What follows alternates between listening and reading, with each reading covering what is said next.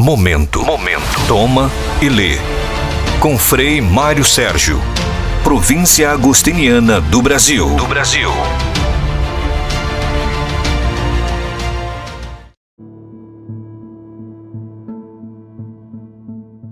Bem-vindos, amigos. Hoje o nosso podcast será dedicado à fé, como Agostinho a entendeu e a concebeu, melhor dizendo, a uma dimensão da fé a sua necessidade.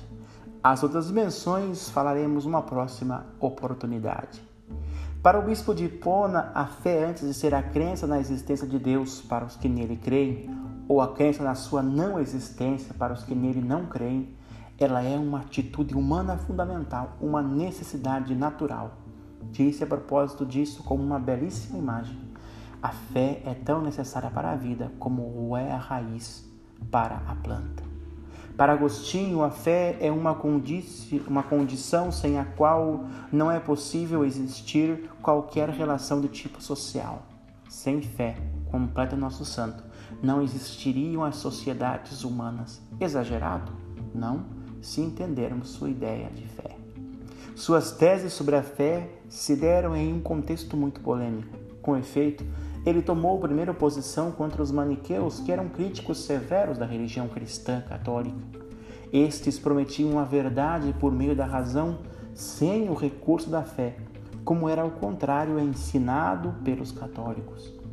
Os maniqueus, apoiando-se na crença sobre o inabelável poder da razão, criticavam a religião católica e riam dos fiéis católicos, porque estes acreditavam em coisas que não viam afirmavam que era uma estupidez ver em coisas que não se poderiam ver.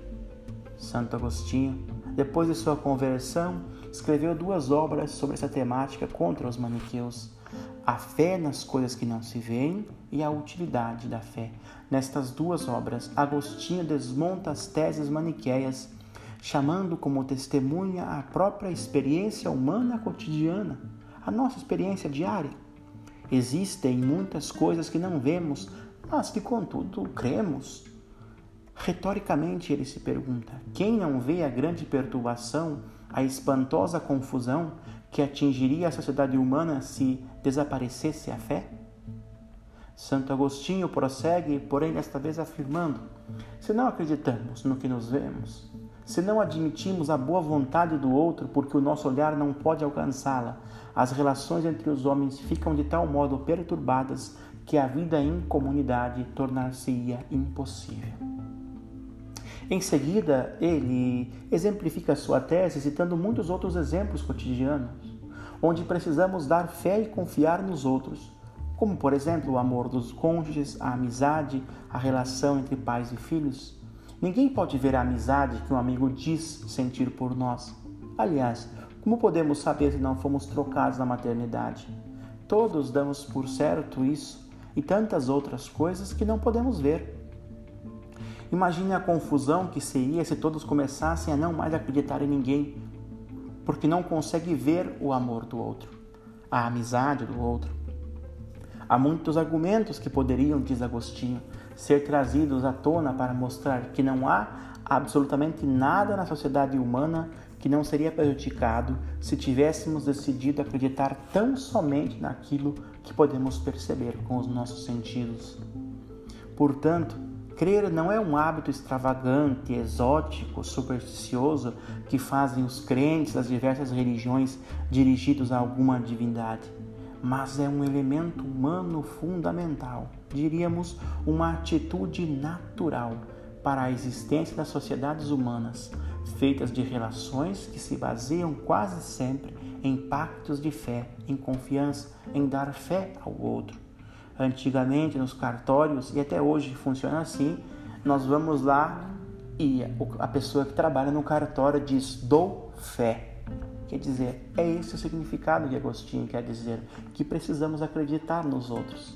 Vocês mesmos estão se baseando na minha autoridade, estão acreditando que eu tenho a intenção de dizer-lhes a verdade. Vocês precisam acreditar na minha palavra.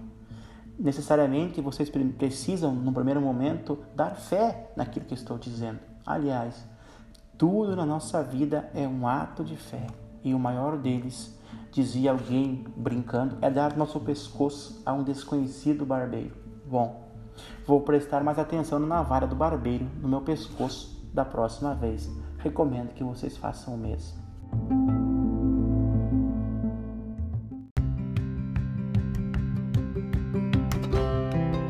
Você acabou de escutar este podcast que faz parte do nosso projeto Toma e Lê sobre a espiritualidade agostiniana. Quero dizer-lhes que durante 30 dias serão 30 podcasts diários sobre temas agostinianos e depois também tem, terão, teremos mais conteúdos. Fique conosco, fique comigo e também se você é jovem, tem um convite para você.